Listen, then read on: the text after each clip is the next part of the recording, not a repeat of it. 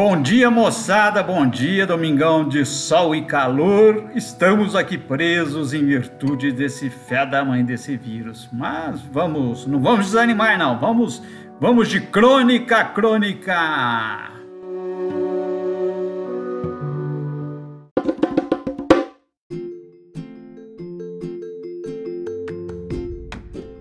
Crônica Viva o Tempo por Fernando Dezena, São Paulo, 28 de março de 2021.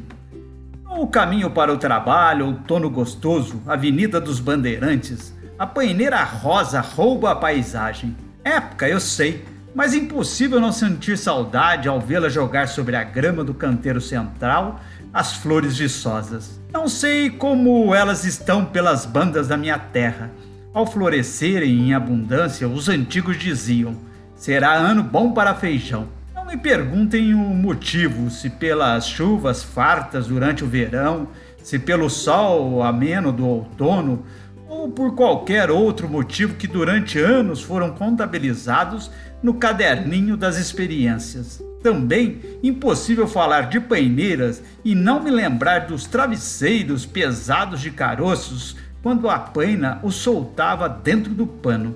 Hora de trocar. Essas lembranças puxam a crônica e o enredo torna-se memorialista. Tenho certa objeção. Prefiro os fatos corriqueiros do dia.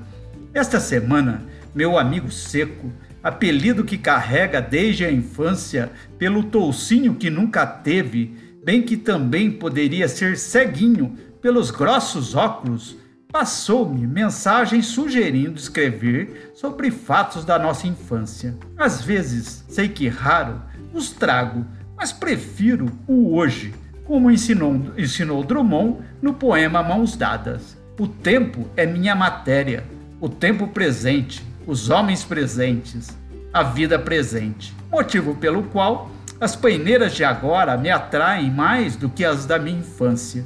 Penso um dia escrever reminiscências, mas é cedo, acho. A preocupação que ronda é a de que quanto mais velho, maior o risco delas sumirem.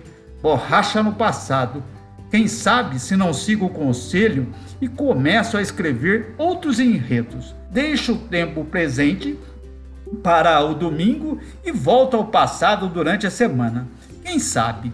Na verdade, gosto mesmo é de contar histórias. Não importa em que época passaram, as de agora me atraem por carregarem o realismo, de não permitirem divagações. As do passado trazem um entusiasmo que não de outrora, algo enxertado com o tempo. Explico. Quando fazia uma arte, ficava aterrorizado em imaginar meu pai descobrindo. Certeza do castigo. Hoje, se for escrever sobre o assunto, fatalmente colocaria certa ironia ou um saudosismo, olhar distorcido sobre o tempo. Aquela paineira florida na avenida, as flores no gramado enfeitam o hoje e muitas vezes basta. Bom final de semana, moçada, e se cuidem. Tchau, tchau.